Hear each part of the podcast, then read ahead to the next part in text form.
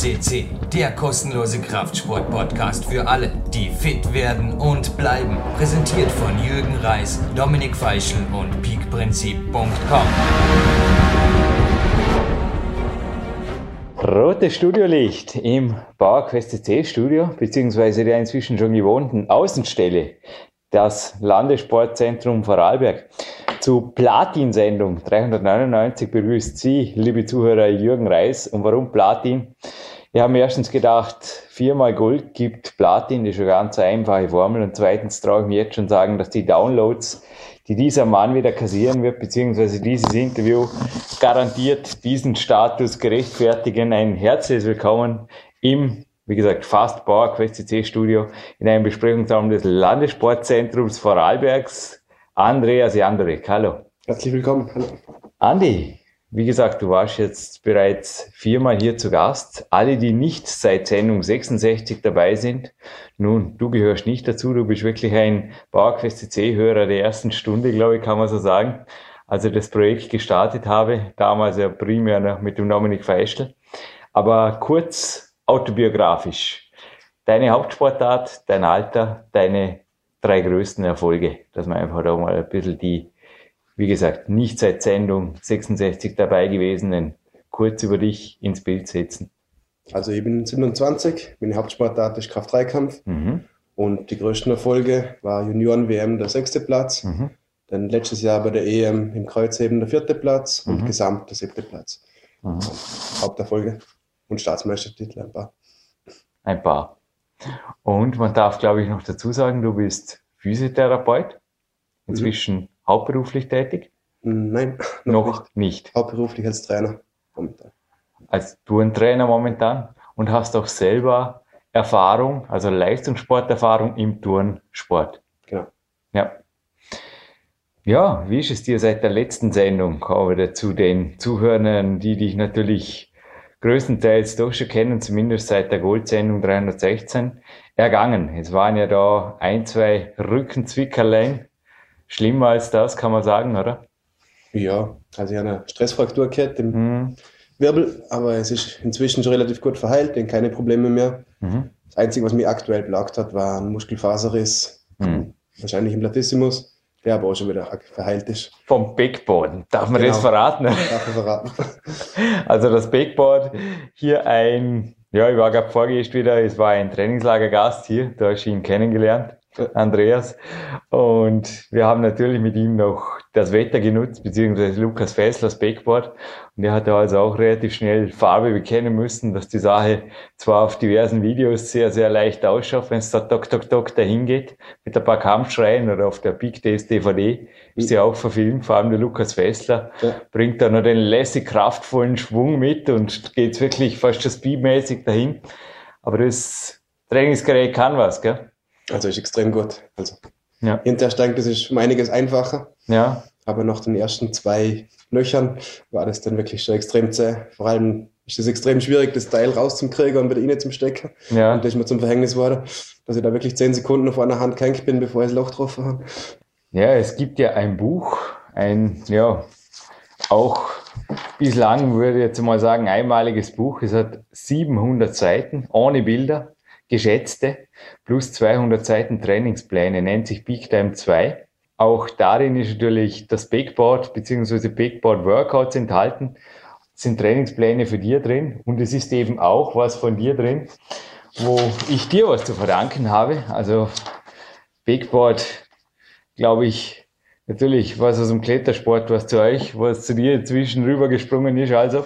Aber einen Rekordwert vom CPK, und zwar 400. Das hatte ich auch, nachdem du mich, da gibt es ja ein schönes Bild davon, mal in einen Ablassen, also einen exzentrischen Klimmzug runtergezogen hast mit der Gewichtsweste. Ja. Das sind einfach so Belastungen und vielleicht ist auch das Backboard teilweise ähnlich, oder? Es ist zwar statisch, aber wenn länger gehalten wird, natürlich doch negativ dynamisch. Auf jeden Fall. Also es ist relativ viel Dynamik drin, finde ich. Ist nicht nur statisch. Mhm. Weil du hast immer wieder schnelle Bewegungen, wo du machen musst, mhm. zum Reagieren. Ja, also du wirst aber das Backboard nach Ausheilen des Muskelfaserrisses eventuell ein bisschen vorsichtiger, aber doch wieder attackieren. Wenn ihr Möglichkeit habt, was machen, auf jeden ja, die hast du. Okay. Die kriegst du. Ich kann dich zwar nicht zu Lukas Fessler in den Garten einladen, aber ich bin garantiert sicher, hundertprozentig sicher, dass wir da die Trainingsbewilligung kriegen und im Herbst mit dir mal da eine Session machen zu dürfen, wäre ja, wär cool. Super. Zeigen diese sind wir übrigens auf im Herbst, beziehungsweise im Hochsommer, kann man noch sagen. Spätsommer, Hochsommer, Früh, Herbst, je nach Wetterlage im August und wir haben sogar drei Fotografen hier.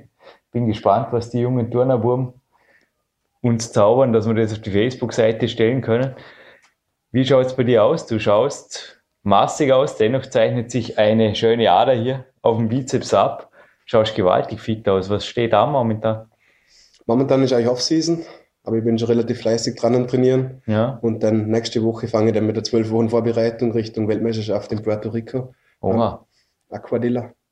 Ja, es ist ja dein Ziel beim letzten Podcast sehr, sehr gut in Erfüllung gegangen, oder? Wie du vorher gesagt hast. Ja, also Europameisterschaft war ja, sehr erfolgreich, eben, obwohl eben. sie nicht die optimale Leistung war, die drauf gehabt hätte. Das will ich beweisen dann bei, bei der WM. Klar, dazu ist ja EM da, Europameisterschaft war jetzt Aufwärmrunde, oder? Genau.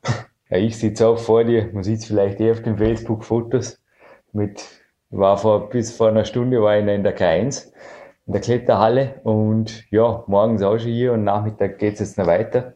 Ausnahmsweise mal mit Magnesium-Weiß im Nationalteam-Shirt und ziemlich einige Trainingsstunden kommen noch auf mich zu heute Nachmittag, denke ich. Aber auch bei dir. Ich zitiere jetzt auch wieder aus dem Big Time 2 Manuskript. Mehr dazu übrigens gleich in Folge, aber circa zehn Workouts Off-Season hast du mir da geschrieben. Also das ist deine Off-Season mit teilweise bis zu vier Stunden Gesamttrainingszeit an mehreren Wochentagen. Jetzt werden natürlich viele, die jetzt zuhören, ein bisschen, ui, speziell wenn man einfach so die normale, ich nenne es gern Vierfarb-Fitnesspresse liest, die hätten ja eigentlich lieber oder propagieren den Leuten ja lieber Sixpack am besten in zwei Wochen und am besten nur 20 Minuten pro Woche trainieren oder sowas in die Richtung oder Top-Leistungen in möglichst wenig Zeit. Ist das realistisch oder gesund mhm. oder wie siehst du das? Sind solche Umfänge, wie wir sie machen, erforderlich? Also rein auf Hypertrophie bezogen wahrscheinlich nicht, aber das Eben. ist einfach, jede Sportart bringt eine technische Komponente ja. mit. Und wenn man das als Sportart betreibt, dann braucht es relativ viele Einheiten mit dreimal in der Woche ist da nichts zu machen. Ja. Nein, also ich denke auch, wenn wir zurück zum Backbau kommen, also auch davon habe ich eben im Big Time 2 recht viel drin, weil es mir einfach immer wieder gezeigt hat. Da hat sich wirklich Spreu vom Weizen getrennt zwischen den Athleten, die, keine Sorge, wenn du die Muskelfaser wieder geahnt hast, dann wirst du vom Lukas zeigen, was drauf hast. Aber zwischen den Athleten, die einfach eine gewisse Basis haben auch und auch im Seilklettern zum Beispiel bei den Burschen, wie alt seid ihr? Ich da gerade mal ein 14. 14? 11. 11. Und 10. Wenn ich da gerade mal eine Runde ins Publikum, das hat man echt noch nie. Es wird Zeit zum nervös werden, vor Publikum einen Podcast aufzeichnen zu dürfen. Aber die klettern auch alle, vermutlich, du bist hier Trainer, das Seil locker hoch und runter, ohne Beine. Ja. ja. Und das bringen sehr, sehr wenig Gäste hier zustande, zum Beispiel, die aber ja, regelmäßig im Fitnessstudio trainieren, aber halt eher zum Beispiel Maschinenpark orientiert trainieren und natürlich auch niemals solche Umfänge haben. Aber ich denke auch alle hier Anwesenden, ich denke für euch ist ein Training unter einer Stunde oder unter zwei Stunden fast kein Training, oder? Einstimmiges Nicken im Saal. ja, welche Umfänge sind im Kraftsport also du hast geschrieben hier On-Season in der Wettkampfvorbereitung sind circa zweieinhalb Stunden. Da gibt es einen detaillierten Plan in diesem Big Time 2 Manuskript, der da einfach die exakten fast schon Sekunden oder Wiederholungen und Pausen natürlich, vor allem die Gewichte, aber auch die Satzpausen absolut penibel dargestellt darstellt und dann auch die assistierenden Übungen, also die Antagonistenübungen. Und was wir hier auch haben, ist an sich nur eine Übung, Bankdrücken, zweieinhalb Stunden. Also auch nicht gerade ein übliches Workout. Wie siehst du das im Vergleich zum Fitnesssport? Oder es gibt einfach immer wieder so der Trend. Also ich hatte ja letzte Woche gerade das Interview mit dem Marco Baldauf, dem Weltcup-Turner. Und ich habe ihn auch gefragt nach dem Trend des Turnerkörpers. Also da gibt es ja auch Leute, die schon Bücher geschrieben haben, die DVDs darüber gedreht haben, so quasi der schnelle Weg zum Turnerkörper. Ist sowas realistisch? Also auf funktioneller Sicht sicher nicht. Ja. Auf gesunder Sicht? Hm. Also, also ein gesunder also, Körper für mich muss funktionell sein. Ey. Deswegen macht es nicht wirklich viel Sinn, das anders ja. in zwei, drei Jahren innerhalb kürzester Zeit aufzubauen. Ja, ja, ich habe mir auch schon gedacht, also Big Time 2, die Wildunterschrift oder die Buchunterschrift lautet Klettertrainingsmethoden auch für Nicht-Kletterer, aber es heißt die stark machenden Trainingsgeheimnisse und nicht einfach go to a climber's body or something like this. Drum ist ja dein Trainingsplan übrigens drin für alle Nicht-Kletterer. Zurück zur Kernfrage. Wie trainierst du derzeit on und Off-Season? Und was hältst du für einen Kraft-3-Kampf derzeit für ideal, wenn es darum geht, ja, Weltmeisterschaftsleistungen zu bringen? Also Off-Season ist relativ wichtig, dass man mehrere Inhalte reinbaut. Für mich war das mhm. ja wieder Strongman-Wettkämpfe äh, Strongman sind angestanden, habe ich mhm. deswegen in die Richtung ein bisschen trainiert und relativ viel Volumen und mhm. viele Reha-Sachen, mhm. wo jetzt die körperlichen Disbalancen ein bisschen beheben. Mhm. Und jetzt in der In-Season, mein momentan einen Plan, wo ich nur dreimal pro Woche trainiere, mhm. aber relativ hohe Qualität. Also wirklich mit zweieinhalb, drei Stunden, teilweise gesplittet über den Tag und wirklich extrem hartes Training und jede Disziplin beugen, drücken und heben dreimal in der Woche. Also zwei Einheiten pro Tag? Ähm, teilweise eine, wenn die Zeit nicht da ist, teilweise zwei, aber eigentlich nur drei Tage in der Woche, wo ich trainiere. Mhm. Nun verstehen Off-Season natürlich auch viele, die jetzt uns immer zuhören beim Off-Season Gespräch ganz anders. Off-Season bedeutet oft für viele Beine hoch oder gar nichts tun. Oder im Bodybuilding habe ich dann auch schon mal gelesen, da rollt wer durch die Lande. für dich ein Thema? Ja, für mich ist Off-Season die wichtigste Phase eigentlich, weil es ist die also Phase. Off-Season bedeutet nicht irgendwie Beine hochlagern, oder? Es ist wesentlich trainingsintensiver, sogar von der Umfänge um einiges mehr. Das Einzige, was runtergeht, ist die Last, also die Trainingsintensität ja. an sich. Aber eine regenerative Phase einmal ein, zwei, drei Wochen nichts tun? Ähm, nichts tun, habe ich keine gute Erfahrung damit. Ich auch nicht. Also regenerativ heißt für mich zwei, drei leichtere Einheiten. Ja. Teilweise sind Regenerationswochen sogar größerer Umfang wie intensive Wochen. Ja, ist für mich halt weniger Intensität. Ja.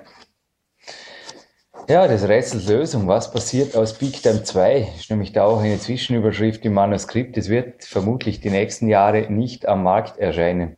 Es ist so, dass ich dieses Buch gezielt für Coaches, Trainingslagergäste und teilweise auch für Seminarteilnehmer an einem Big Elite Academy Seminaren, zum Beispiel zur Kämpferdiät, rausgebe gab jetzt auch kürzlich Änderungen in Coaching-Verträgen, dass es heißt, dass einfach solche PDFs nicht weitergegeben werden dürfen.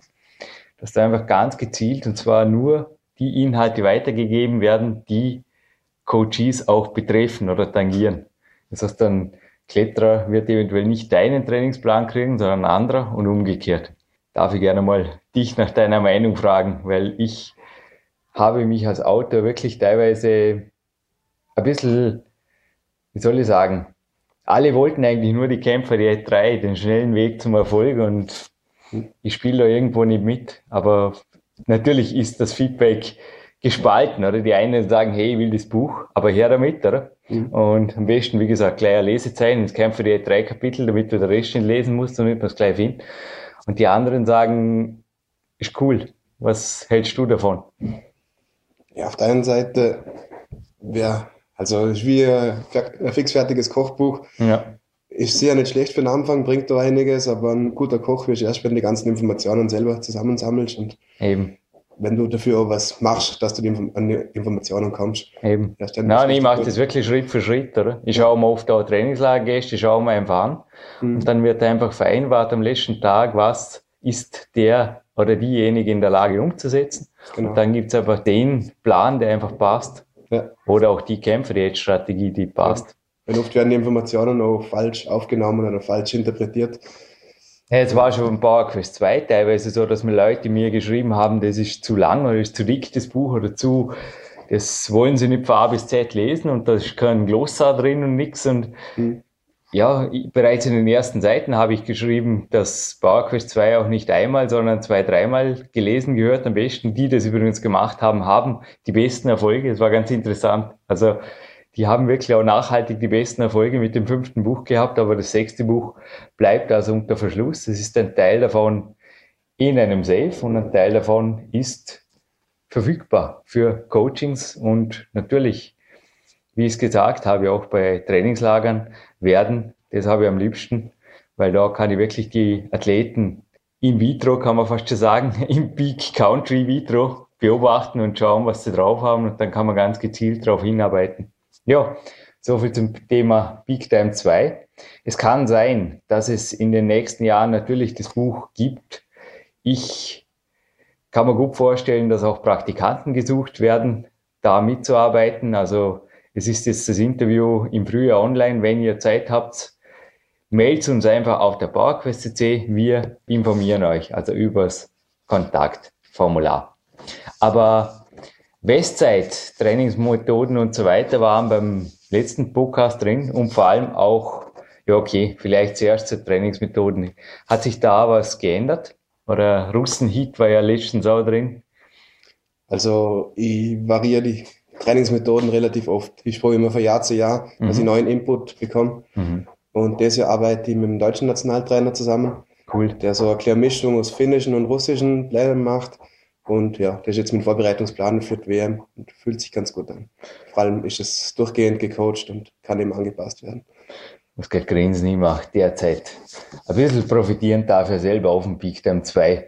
Ich mache selber eine Mischung aus Russen- und Österreich-Training beim Sportklettern. Schon eine Uhr im Rucksack und drüben im Spind ist auch einer der Trainingspläne. Ja, allein das Interview mit dem Weltmeister hat mir gute sechs Monate jetzt gekostet bei Facebook, immer wieder hin und her zu schreiben. Mhm. Aber ist ganz interessant, die Internetwelt ermöglicht inzwischen Übersetzungen tatsächlich vom Russischen ins Deutsche eins zu eins, kann man fast schon sagen. Das macht die Welt kleiner. Aber sind für dich auch immer wieder so Blicke in, oder kommst du auch ran, dass du einfach sagst, wo sind die stärksten Athleten und mit denen sich auszutauschen, eventuell mit ihnen sogar zu trainieren? Ist das für dich auch Motivation? Ist für mich das Wichtigste überhaupt. In Österreich habe ich nicht das Gefühl, ja. dass, dass mir das wirklich vorantreibt. Ja. Und dann probiere ich über andere Nationen den Kontakt zu suchen. Also du gehst da ähnlich vor wie ich, dass du einfach schaust, dass du an die Athleten rankommst und dann auch an ihre Trainingspläne. Genau, und dann oder stimmt, Trainer direkt. Ja, genau, und dann stimmt es mit den lokalen Trainern hier ab. Genau. Weil zu viele also, Köche verköchen hatte man es zwar schon, ja. aber zu viele Köche verderben natürlich auch den Brei, oder? Mhm. Wobei jetzt in Österreich selber werde ich nicht betreut, trainingsmäßig. Okay. Ich mache das alles für meine eigene Faust und ich hole mir den Input einfach von anderen. Mit den Russen war das Problem, es war super Betreuung bei der Wettkämpfe, haben sehr viel geredet mit mir, sehr viel Tipps gegeben. Ja. Aber außerhalb von der Wettkämpfe habe ich einfach zu wenig Kontakt gehabt. Das war nicht durchgehend betreut.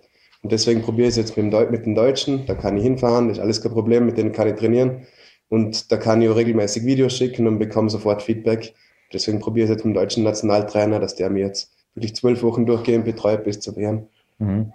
Ich werde jetzt im Winter ja, also jetzt, wo das Interview online geht, ist natürlich Geschichte, aber ich werde mit den Amerikanern trainieren, hm. teilweise. Also ich fliege in die USA und habe mir auch wirklich schon mal so strategisch die nächsten Jahre überlegt, ob ich nicht einmal nach Russland fliegen soll, denn dort baut sich in meinen Augen hinter Moralgebirge eine absolute Klettergroßmacht auf. Zwar mit primitivsten Bedingungen, aber das motiviert mich auch. Aber einfach mit einem gewaltigen Team und einem gewaltigen Biss und auch einem gewaltigen Wissen dahinter. Wie gesagt, die Trainingspläne sind bei mir und die funktionieren gewaltig, obwohl sie ultra primitiv sind, einfach nur auf quasi auf verschiedenen Klimmzugtechniken. Ich erkläre es jetzt mal einfach, auch für Nichtkletterer an verschiedenen Griffen beruhen, also Systemklimmzüge an verschiedenen Systemgriffen. Ist das für dich auch ein Thema Trainingslager, wirklich mit auch eventuell größerem Reiseaufwand? wäre sehr cool. Also ja. auf mir das äh, finanzielle Aspekt einfach, dass ich auf Amerika fliege oder so, das, ja. Ja. Klar. Wenn man die Möglichkeit hat, wenn sich die sich bietet, dann ist super, aber. Ja klar, mir hat jetzt auch ein Sponsor eingeladen, sonst wäre es auch, ja, das stimmt schon. Aber jetzt wirklich überlegt, so einen Russlandflug, ja, okay.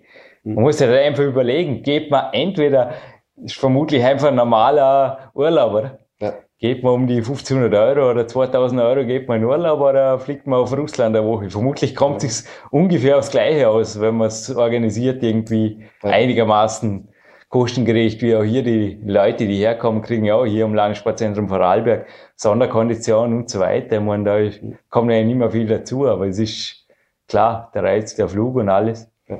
Von dem her auch super Angebot vom russischen Nationaltrainer, ja. der Präsident eigentlich der hat mich eingeladen, dass ich nicht nur eine Woche, sondern wirklich mehrere Monate nach Russland komme. Boah. Quasi mit der Garantie. Er hat sogar vor ein, zwei Jahren gesprochen, wenn ich zwei Jahre bei ihm trainiere, mit der Garantie Weltmeister zu werden. Nur das heißt, zwei Jahre halt alles hinwerfen, was da ist und dann dagegen entschieden. Traurige Blicke im Publikum. Ich glaube, das kannst du nicht machen. Jetzt geht das Mai wieder hoch. Der soll da bleiben, oder? Ja. Ha? Eine Woche zwei auf Russland lassen wir. Der wird so ein Weltmeister ja, nicken, nicken im Raum und die, ja, die Zahnspangen glänzen wieder. Grins. Darf man in eurem Alter, glaubst du, dazu sagen. Finde ich cool, dass ihr da seid, Turnerbuben. Turnmannschaft. Kämpferie 3.0 angesprochen. Du hast letztens beim Interview ganz, ganz eine interessante Diätmethode erwähnt. Kannst du gerne nochmal erklären, dein extrem Zickzack. Aber es waren damals mehrere sehr, sehr, sehr knapp kalorische Tage, den du hast derzeit. Momentan habe ich das Glück, dass ich relativ viel Zeit habe. Ja. Deswegen ist das nicht so ein Problem. Ja. Damals war wirklich unter der Woche unter 2000 Kalorien genau, teilweise und am Wochenende dann, dann Vollgas. Ja, genau. Und momentan bin ich sehr konstant auf meiner ja, okay. 3.500 bis 4.000 Kalorien pro Tag. Täglich. Ja. Und deine Körperzusammensetzung, also ich nehme an, einen aktuellen Körperfettwert haben wir nicht, aber das brauchen wir nicht, oder? Interessiert mich eigentlich Interessiert, Würde mich auch nicht interessieren, weil du bist einfach fit und hältst dein Gewicht derzeit auf? Ja, so 93. Also im Sommer schwankt es je nach Flüssigkeitszufuhr zwischen ja, 92 ja, und 95. Ja, ist eh logisch. Je nach Salzzufuhr und Trainingszustand. Bei welcher Körpergröße? Wie gesagt, für alle, die nicht seit Podcast 141, da kann das vor dabei sein. 1,77 Meter. 1,77. Kann man sich vorstellen, dass da einiges bewegt wird und auch einiges verbrannt wird. Was sind regenerative Sportarten für dich? Also ich habe jetzt im Sommer immer wieder wenn es sich zeitlich ausging, heute wird es auch wieder mal nicht so weit sein, weil einfach das Training vorgeht, aber an Ruhetagen ab und zu Schwimmbad heimgesucht. Was sind für dich Möglichkeiten, dich regenerativ am Ruhetag wieder herzustellen oder schneller wieder aufzutanken? Für mich gehören eigentlich alle möglichen Sportarten dazu, weil es einfach also geistig vor allem Erholungsphase für mich ist. Rein körperlich ist Schwimmen sicher eines vom Besten, finde ich, mhm. oder leichte Spaziergänge oder so. Ja aber ich spiele auch mal Fußball oder andere Ballsportarten, die sicher Aha. körperlich nicht Erholung sind, aber rein vom Kopf her. Schau, gemein. Du spielst in dem Fall gegen einen Ball, die Fußball, oder? Ja, gegen kleine Turner ist das nicht so anstrengend. Alles klar. ja, ein kleiner Turner, der auch mehrfach hier schon gefallen ist, der Michael Fussi Fussenecker. Mhm. War auch das große Vorbild des Trainingslagergastes vorgestern. Hat gemeint, boah, genau da will ich hin oder genau das wäre mein Traum. Vermutlich auch für die Buben. Dessen Leistung mal fürs erste ein Nahziel, oder? Ja. Auf jeden Fall. Wie siehst du solche Talente? Also bei ihm könnte man auch quasi ein, nicht nur ein Buch, bei ihm könnte man auch einen Bestseller verkaufen mit Gymnast Body oder sowas in die Richtung. Ist das teilweise Genetik oder ist da, wie der Lubo, sein Trainer natürlich auch erwähnt hat, vor allem schon knallharte Arbeit dahinter oder beides? Also das Körperliche vom Fuß ist die Genetik bei ihm. Mhm. Sehr körperlich sehr einige Vorteile. Ja. Was bei ihm halt ist, er ist koordinativ nicht so gut und das ist halt wirklich harte Arbeit. Dass der technisch irgendeine Übung wirklich drin hat, dauert das länger wie bei anderen, wo das Gefühl sofort hat, das ist wirklich harte Arbeit, was er turnmäßig bringt. Mhm. Aber was er kraftmäßig bringt, ist sehr viel Genetik dabei. Aber es war jetzt so ein Bild kürzlich in der Parkhöste C-Galerie von ihm. Ich muss noch ein bisschen zurückspulen an den Beginn des Jahres 2013 und ja, es ist einfach crazy. Der V-Körper und ja, Fusi hat mir auch mal gesagt, er hat gute 56 Kilo im Moment. Und oft wird auch das Gewicht einfach überschätzt. Die Leute schauen dann oft relativ schwer aus, gerade die Turner, aber es ist auch ähnlich wie ich. Ich bin auch schon auf über 60 Kilo geschätzt worden. Never mind, wie die wenigsten Kletterer oder wie die wenigsten Kletterer in meiner Körpergröße der Lubo hat ja auch gemeint, es ist einfach jahrelange Arbeit und ich sehe auch jetzt den Fuß, er hatte Grundwehrdienst abzuleisten, teilweise vor sieben Uhr in der Halle hier antreten und um 17 Uhr schon teilweise immer noch da. Ich habe mir heute auch am Morgen habe ich gesagt, wir sehen uns dann nachmittags wieder. Ich glaube, der Biss oder auch die Motivation, die dahinter steckt, wird oft unterschätzt, oder was wirklich dann auch an Einsatz gebracht wird. Und zwar intrinsisch, weil als der am Morgen aufgetaucht ist, auch heute, er war einfach der Erste und hat einfach schon aufgewärmt, glaube ich, eine Stunde, bevor die anderen überhaupt kamen. Also Trainings, vom Trainingsumfang her ist Kunstturnen sicher extreme Sportart. Mhm. Und nur die, wo wirklich mehr trainieren wie alle anderen, die haben die Möglichkeit, wirklich vorne zu landen. Und beim Fussi war es wirklich so, dass er jahrelang relativ viel mit Verletzungen zum Kämpfen gehabt hat. Mhm. Und erst die letzten Jahre eigentlich relativ, relativ verletzungsfrei mhm. durchkommt und durch das wirklich seine Leistungsfähigkeit extrem sich verbessert hat. Ja. Weil die sechs Wochen Grundwehrdienst ihn sicher eher zurückgeworfen haben wieder. Der Andreas Bindhammer, einer meiner Mentoren, hat im Peak Time 2 auch ein Zitat hinterlassen, habe es nicht vor mir, aber ich kann es frei zitieren, dass im Klettersport in seinen Augen schon der einfach vorne ist, der härter und noch umfangreicher trainiert. Und natürlich, ja, der Profi-Lifestyle hat auch immer wieder betont, oder? Logisch, wenn jemand am Ruhetag der volle Stressjob hat oder alle möglichen, was sie was aufzuarbeiten hat und ständig unter Druck ist, wird sie auch weniger regenerieren, als wie einer, der ab und zu es sich ein wenig einteilen kann, zumindest vor Wettkämpfen. Aber es wird im Turnsport und auch im Zurück zu dir Kraft-3-Kampf ähnlich sein, oder? Ja, auf jeden Fall. Also wenn die, wenn das Umfeld stimmt und die ganze Nebenbelastung, dann hast du um einiges mehr Möglichkeiten zum Regenerieren. Mhm. Ich habe letztens einen interessanten Podcast gehört, den Dominik Feischl mir zumeldete.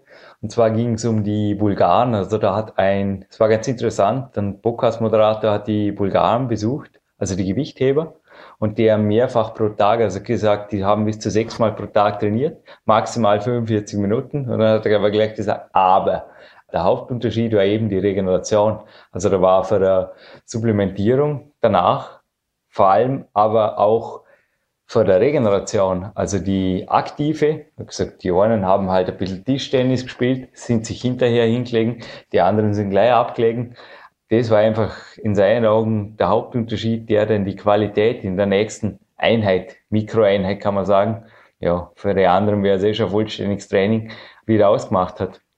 Ich glaube, da ist schon, wenn du jetzt zweimal am Tag trainierst, wie verhältst du dich untertags? Naja, bei mir geht das nicht so einfach. Ich bin leider kein Profi. Mhm. Bei mir ist halt Training, dann koche ich was, dann gehe ich ja. arbeiten und am Abend trainiere ich wieder. Also so richtig Regeneration ist von dem her nicht drin zwischen den Einheiten. Könntest du dir vorstellen, dass du noch einiges mehr rausholen könntest als Vollprofi? Klar. Auf jeden Fall, ja. Vor allem, mir wird das Training wirklich auch wie die Gewichtheber splitten auf maximal 30, 45 Minuten, weil länger bist du nicht konzentriert. Mhm. Und dann wirklich immer Pause dazwischen. Mhm. Und aktive Erholung. Mhm. Aber ist halt zeitlich nicht möglich. Mhm.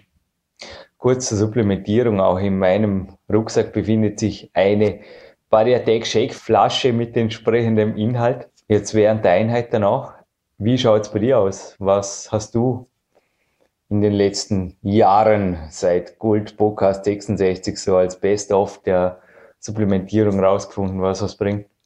Vor, während, nach dem Training oder an ruhigen Tagen? Ich muss sagen, wir haben zwar kurzfristig immer ein bisschen experimentiert, mhm. aber nie langfristig irgendwas durchzogen. Mhm. Und momentan bin ich supplementmäßig wieder auf Null angelangt, so wie okay. am Anfang.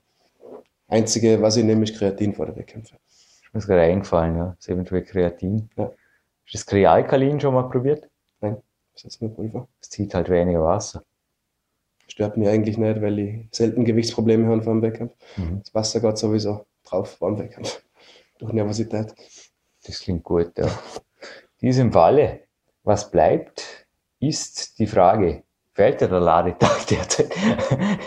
ich bin derzeit wieder, also ich schwanke selber oder ich schwanken tue ich ich mache das schon strategisch, aber ich mache eine Mischung aus Zwei- und Dreierkämpfer und bei mir steht heute wieder einmal ein Ladetag an, wobei er auch ein bisschen anders gestaltet ist wie bei dir am Wochenende, aber klar, die 10.000 Kalorien waren es, glaube ich, gell? korrigieren wir so in die Richtung auf der Teilweise bis zu, ja. Bis also zu. Nicht regelmäßig. Aber. Nein, aber bis zu. Mhm. Ist ja crazy. Naja, also bei mir auch nicht wirklich bekommen mit meinen 55 Kilo derzeit, glaube ich. Mhm. Ist sowas, so ein Extrem-Zickzack für dich eventuell wieder mal ein Thema im Winter? Oder? Eher nicht. Also ich habe jetzt, ich ja. fühle mich momentan eher wohler mit dem ja. ausgewogener oder halt ausgewogener, gleichmäßiger. Naja, vielleicht erfahren wir dazu im nächsten Interview mit dir. Ich will es jetzt nicht vorwegnehmen, aber du bist einer der am liebsten gehörten Athleten hier. Erfahren wir dort mehr davon.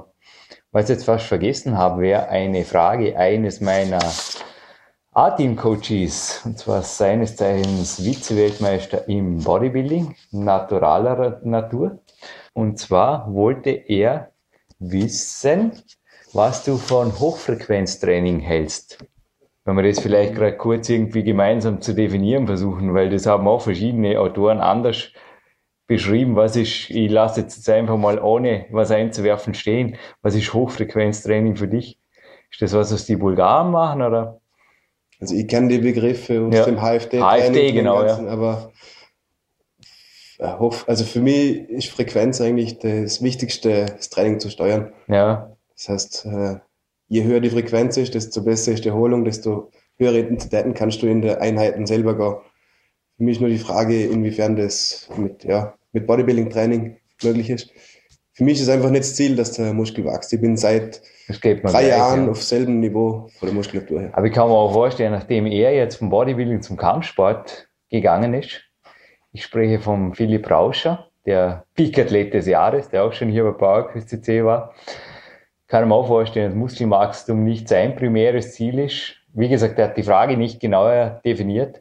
Aber was ist allgemein von, ich möchte jetzt mal sagen, auch Hochfrequenztraining, ich habe mal ein interessantes Buch dazu gelesen, aber ich habe auch gedacht, das kommt für mich also sicherlich nicht in Frage, weil ich einfach gesehen habe, die Trainingsqualität würde extrem leiden. Also da waren irgendwie die Regenerationszeiten für mich, es ging dort primär um Fettverbrennung und ich dachte mir, oh ja, für Fettverbrennung hat der Mike Mainz auch mal gesagt, da kannst du eigentlich auch rumhüpfen den ganzen Tag, das reicht auch. Ich will jetzt das nicht abwerten.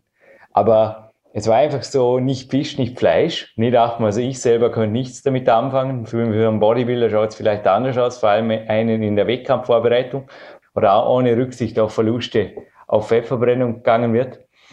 Aber machst du so Zeugs ab und zu, so Vernichtungswochen oder dass du wirklich bewusst in ein Übertraining gehst oder also so las sich zumindest für mich der Trainingsplan. Ja, mache ich klar. Also, es Also- gibt auch Überlastungswochen, die eigentlich in der Vorbereitung Ja. vorkommen. Das ist zum Beispiel damals meine Russenpläne mit sechs, sechs bis zehnmal in der Woche beugen, Ja, jeweils immer um die 30 bis 40 Gesamtwiederholungen. Und klar, nach vier Wochen bin ich total im Arsch, da kann ich Ja. gar nichts mehr machen. Und da brauche ich mindestens nochmal vier Wochen, bis die Leistung wieder kommt und steigt. Wird Das man den Winter, wird man den Winter aber wieder blühen. Ja. Ich habe letztes Jahr wirklich auch am Campusboard, also bei den schnellkräftigen Sachen bringst du dann gar nichts mehr zusammen. Ja. Dafür hinterher, also vielleicht kannst du das auch bestätigen, so auf sechs bis acht Wochen geht dann wieder gewaltig was, da baust du dann wieder auf auf Genau. das Fundament. Das, also ich finde es relativ interessant, vor der Wettkämpfe einzuplanen. Nur muss halt genau das Timing haben, bis wann kommt die Leistung, bis Mhm. wann kommen die verzögerten Effekte. Aber es macht sicher Sinn, ein paar Wochen das zu machen. Mhm. Hingegen die, wo das probieren, wirklich regelmäßig über längere Zeit zu machen, die gehen meistens drauf. Ja, alles funktioniert. Nichts funktioniert für immer, oder? Mhm. Heißt ja im Kraftsport. Ja, die Frage ist an sich eh beantwortet. Also Hochfrequenztraining in dem Sinn mit verkürzten Satzpausen oder verkürzten Regenerationszeiten ja, aber dann halt mit der Frage, was ist das Ziel? Dann halt auch mit der Frage, wie lang, oder? Und wie weit vom Wettkampf weg. Ja. Was ist deine Strategie derzeit? Also bei den Russen, deren Pläne ich jetzt auch teilweise, wie ich es gerade erwähnt habe, in knapp 20 Minuten wieder aufnehmen werde. Da geht's, also wie jetzt bei mir jetzt auch, ich bin einen Monat vom wichtigsten Wettkampf weg und das heißt, heute ist die erste Woche, wo eigentlich das System dann schon wieder reduziert wird und mehr auf Spezifische geht. Und es geht dann so quasi als Spitze aufs, in der letzten Woche dann nur eine spezifische zu, vom Conditioning weg oder vom Rohkrafttraining weg. Was ist da deine Erfahrung? Wie viele Wochen vor dem Wettkampf schaltest du die Gänge zurück, um dann voll regeneriert zu sein?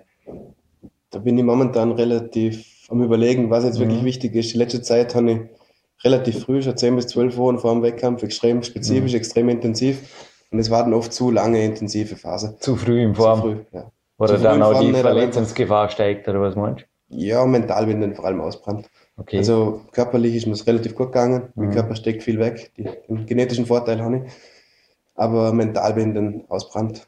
du meinst, du hast das Gefühl gehabt, die Top-Leistungen geboten zu haben und bis zum Wettkampf zu lange warten zu müssen oder sie eventuell ja. im Wettkampf gar nicht mehr übertrumpfen zu können. Ja, die Leistung ist trotzdem weiter gestiegen. Es war ganz komisch. Also es war leistungsmäßig und körperlich nicht das Problem, aber einfach ich bin, ich bin einfach geistig ausgebrannt irgendwie. Also es war, es war mhm. wirklich immer schwierig, immer schwieriger, Motivation zu finden, nochmal auf maximal zu gehen und nochmal noch schwerer und mhm. wieder die gleichen Übungen und so weiter.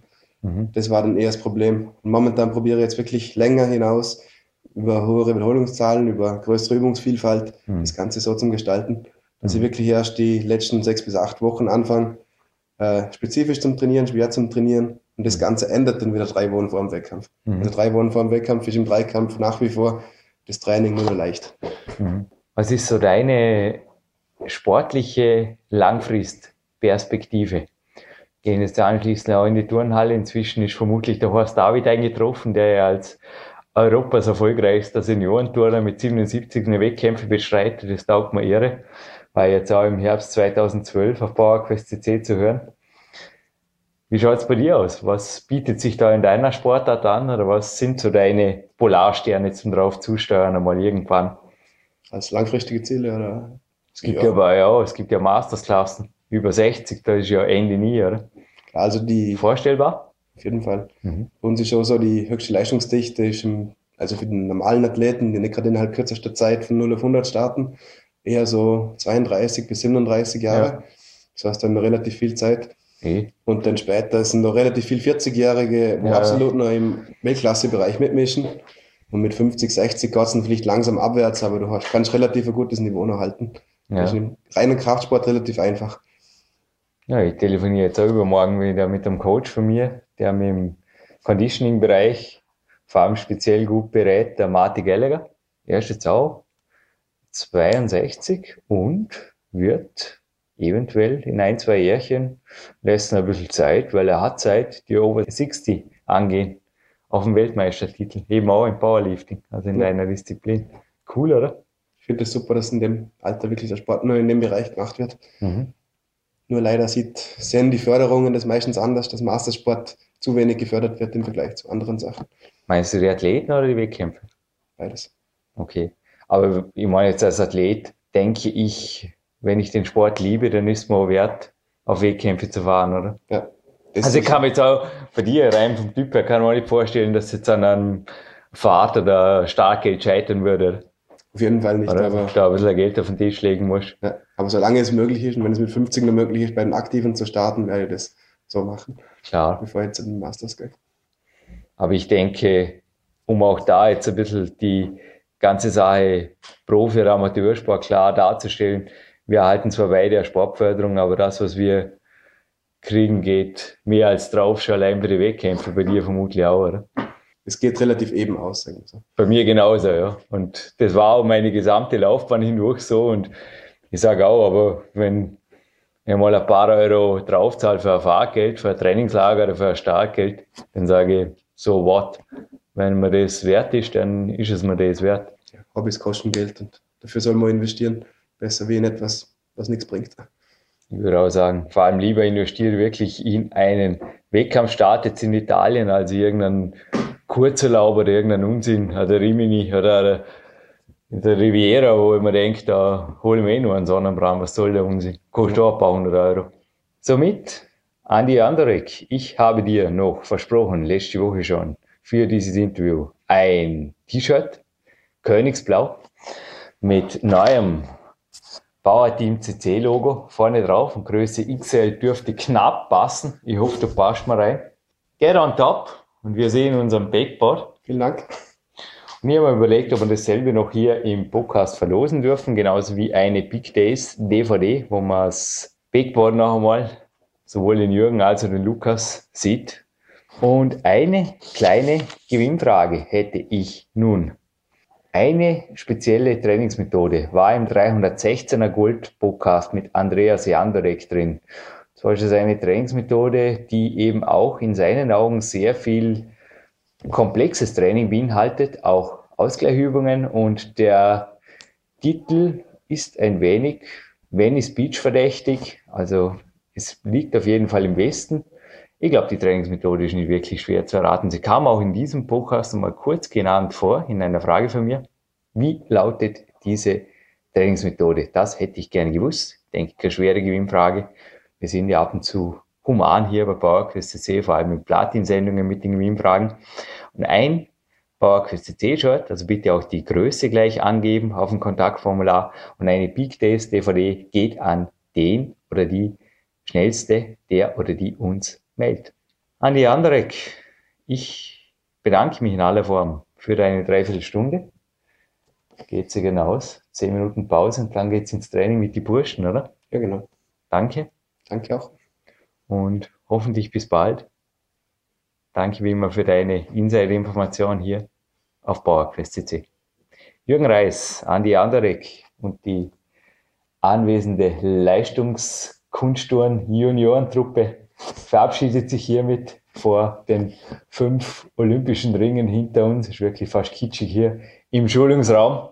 Ja, genau da war letztens das Kämpfer-Seminar. Aber okay, bis bald hier auf PowerQuest.cc und danke fürs Zuhören.